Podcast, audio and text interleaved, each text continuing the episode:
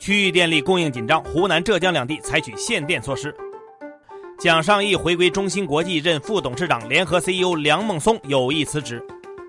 明年至少一亿新冠 mRNA 疫苗供应中国，可供五千万人接种。财新 Morning Call 唤醒你的资讯早餐，今天是十二月十七号，星期四。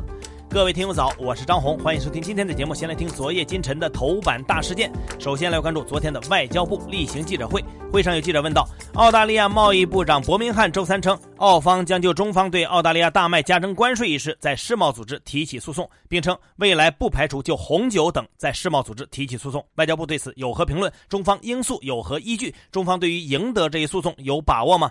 外交部发言人汪文斌说：“关于中澳之间的贸易个案，我和我的同事已多次阐明中方原则立场，具体情况请你向中方主管部门了解。我想强调的是，澳大利亚政府应当认真对待中方关切，采取切实行动，纠正针对中国企业的歧视性做法。”近期呢，煤炭的价格是涨势明显。昨天，国家发改委回应称，由于电厂主要使用的是年度中长期合同采购的煤炭，因此目前煤价总体是稳定的。从监测情况来看呢，目前百分之八十以上的煤炭供应执行的都是煤炭中长期合同，交易价格呢在每吨五百四十到五百五十元之间。剩下小部分市场煤的价格上涨不会影响民生用煤保障。目前煤炭市场供需总体是平衡的，今冬明春的煤炭供应是有保障的。后续将通过增加供给、调节需求，引导市场煤炭价格稳定在一个较为合理的水平之上。说完了煤，再来说电。因为电力供应紧张，近期湖南和浙江开始采取限电措施。湖南省发改委要求，十二月八号开始，湖南全省启动限电措施。国网湖南电力公司十一号通知建议，大型用电企业错峰生产、避峰让电，同时压线大型建筑楼宇和景观亮化用电，优先保障居民生活用电。并预计称，今冬明春，湖南用电需求将突破湖南电网供电极限，出现供电缺口，主要受发电能力滞后、煤炭供应减少等因素的影响。与此同时，浙江近日也接连出台限电措施。浙江机关事务管理局近日通知，对开启空调等取暖设备提出了限制条件。浙江义乌也出现了企业错峰生产、停电限电的情况。浙江限电主要是受能源双控减煤指标驱动的影响。近期呢，国外高耗能行业订单涌入浙江，增加了当地能源双控和电力安全保障的压力。来关注中心的动荡。本月初呢，中国大陆最大的芯片代工厂中芯国际被美国国防部列入了黑名单。而这两天呢，公司又经历高层震荡。十二月十五号，半导体大牛台积电前 CTO 蒋尚义回归中芯国际，出任公司执行董事、副董事长及战略委员会成员。同一天，公司执行董事及联合 CEO 梁孟松提出辞职。公司董事会表决通过委任蒋尚义的议案时，只有梁孟松无理由投弃权票。中芯国际昨天公告称，目前公司正在积极跟梁孟松核实真实辞职意愿。受此影响，中芯国际股价大跌超过百分之七。下面来关注包商银行案的追责后续。近期，原内蒙古银监局副厅级官员宋建基开庭受审，被控受贿二点二九亿。创下了目前银行业监管系统中公开涉案金额的最高纪录。据此前财新独家报道，宋建基与原内蒙古银监局局长薛继宁、副局长陈志涛同时被查，三人都已经退休。目前已经有六位内蒙古监管干部因为涉包商银行案而正式被查。有监管人士对财新记者总结道：“当年整个局领导班子只剩一个人没有被查了。”再来说一个案子，不知道大家还记不记得，今年夏天杭州一名女子在取快递时被偷拍，并被造谣出轨快递小哥。这个香艳剧情不断发酵之后，引发了公共事件。两名造谣者因诽谤被警方行政拘留九天。之后呢，这名女子以诽谤罪刑事自诉两名造谣者。他告诉财经记者说，他已经被原先工作的公司劝退，生活也受到了很大影响。他曾试图让造谣者公开拍视频道歉并赔偿误工费，但沟通协调失败，所以选择刑事自诉维权。十四号，杭州市余杭区法院宣布已经立案受理。下面是疫情的相关消息。民航局昨天升级了国际客运航班熔断措施，要求航空公司同一航线航班入境后核酸检测结果为阳性的旅客人数达到五个的，暂停该公司该航线运行两周；达到十个的，暂停四周。而在这之前呢，入境后检测为阳性的旅客达到五个的，暂停时间是一周。新措施呢，从昨天起就已经生效。安徽滁州来安县昨天报告一批国产鸡腿外包装核酸检测为阳性。目前呢，卫生部门对公司的工作人员和工作环境开展核酸检测采样，已出的检测结果都是阴性。昨天，复星医药和 BioNTech 共同宣布，双方就 mRNA 新冠核酸疫苗在中国大陆的供应和生产事项达成协议。一旦疫苗获得中国大陆上市批准。BioNTech 预计将在明年向中国大陆供应至少一亿剂疫苗，可供五千万人接种。首批疫苗将在德国的生产工厂供应。BioNTech 和它的全球合作商辉瑞公司预计明年可向全球提供十三亿支疫苗。接着是全球数据，根据美国约翰斯霍普金斯大学的统计数据，截至今天凌晨五点二十六分，全球新冠肺炎确诊病例已经超过七千三百九十六点九万例，累计死亡病例超过一百六十四点四万人。美国国务院声明称，当地时间十六号，美国国务卿蓬佩奥在跟新冠阳性患者接触后将接受隔离。目前，蓬佩奥的新冠检测结果为阴性。当地时间十四号呢，美国农业部通报称，在犹他州之前发生过新冠疫情的水貂养殖场附近，发现一只自由放养的野生水貂新冠病毒检测为阳性，这是第一次在非圈养的野生动物身上发现新冠病毒。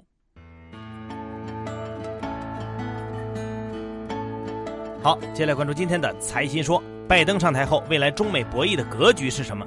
中山证券首席经济学家李湛认为，在经贸方面，短期内中美贸易大概率将维持现有格局。在中美贸易关税问题上，拜登会将关税集中在某些领域，但会要求中国进行结构性改革。在多边外交方面，将倾向以多边主义规则约束中国，同时也会以民主和人权为借口进一步干涉中国内政。在区域军事上，中美之间产生直接军事冲突的风险会下降，但预计拜登政府会增加对中国的围堵力度。在高科技领域，中美在关键领域科技竞争白热化趋势不会逆转，但范围会缩小到硬科技领域。在气候领域，预计拜登政府可能会与中国展开合作，特别是在碳中和领域。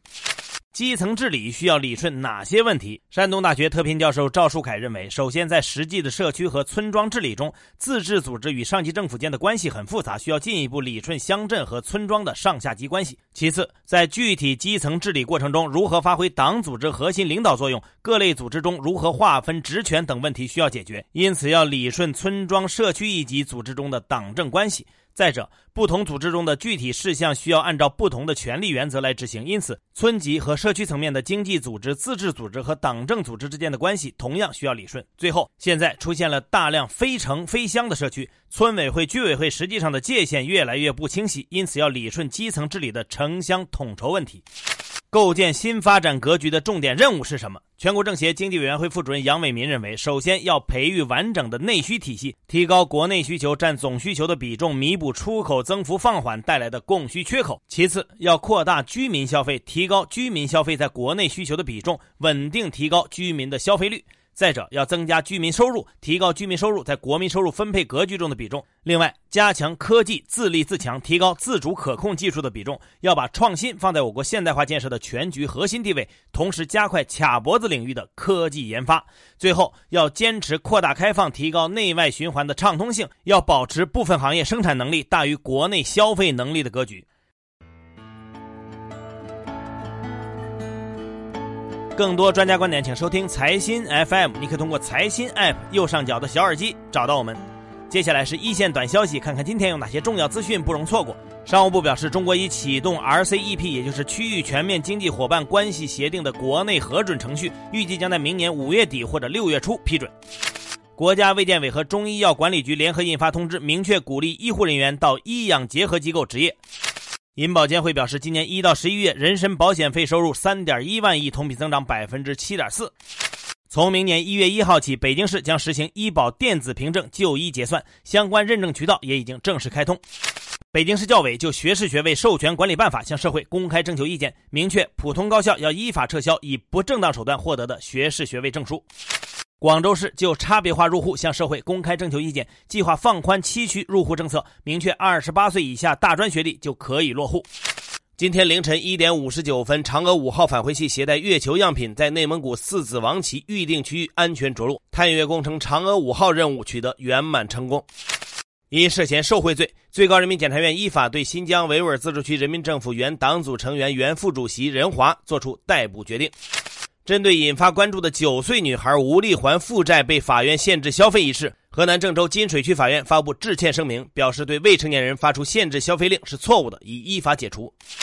昨天，亚奥理事会第三十九次全体代表大会宣布，电子竞技和霹雳舞正式获准列入杭州亚运会竞赛项目。工商登记信息显示，华为公开申请无人机身份识别相关专利，涉及电子技术领域。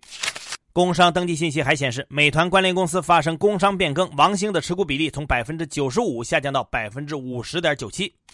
蔚来汽车计划增发六千万股美国存托股份，融资二十六点五亿美元，这也是蔚来汽车今年第三次宣布融资。同样，爱奇艺也计划通过增发股票和发行可转债的方式融资约二十亿美元，用于扩充内容库和增强技术实力。昨天，贝恩公司与天猫奢品联合发布的研究报告显示，今年中国个人奢侈品市场达近三千四百六十亿，增长百分之四十八，占全球市场的百分之二十。当地时间十五号，欧盟委员会提交两部约束科技企业的法律草案，明确规定，对于违反规则的企业，最高可能被罚百分之十的全球收入，或者被强制要求分拆。昨天，卡塔尔首都多哈成功申办二零三零年亚运会。据法新社报道，美国财政部将瑞士和越南列为汇率操纵国，另外将泰国和印度新增到汇率观察名单中。比特币价格大涨，首次突破两万美元，创历史新高。接下来是国际资本市场，美股三大股指涨跌不一，道指跌百分之零点一五，报收于三万零一百五十四点五四点；纳指涨百分之零点五零，再创盘中和收盘历史新高；标普外指数涨百分之零点一八。热门中概股涨跌不一，蛋壳公寓涨百分之十点四五，五幺 Talk 涨百分之七点七三，爱奇艺跌百分之十八点八五。再来看今天的财新理财日历。十一月，快递企业业务量大增，平均每天处理快件三点三亿件，最高每天处理快件六点七五亿件，创历史新高。国内消费活动进一步回暖，加上今年双十一购物节延长大促期，都助推快递量大增。最后呢，我们的听众互动福利时间又来了。之前呢，咱们看过悬疑片、战争片、喜剧片，今天来了一部纯爱片。明天你是否依然爱我？影片里由李红旗扮演的毫无存在感的 IT 男费力，遇见了 Angelababy 出演的温柔女孩赵希曼。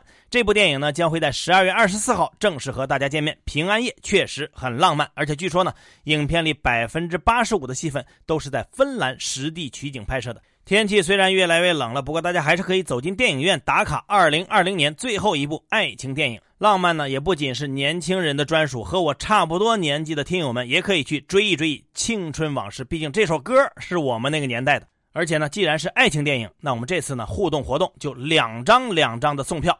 好了，参与我们今天的话题讨论，我们会随机抽取听友送福利。那今天呢，我们的话题就是多地发布限电通知，各位听友，你家限电了吗？节约用电，我们可以从哪些方面做起呢？欢迎关注“财新视听”“财新视听”的公众号，找到今天的节目推文，在下方留言并参与讨论。我们会抽取五位听友，每人获得两张电影票。注意是两张。明天你是否依然爱我的电影票？先到先得，数量有限，各位听友快快行动吧！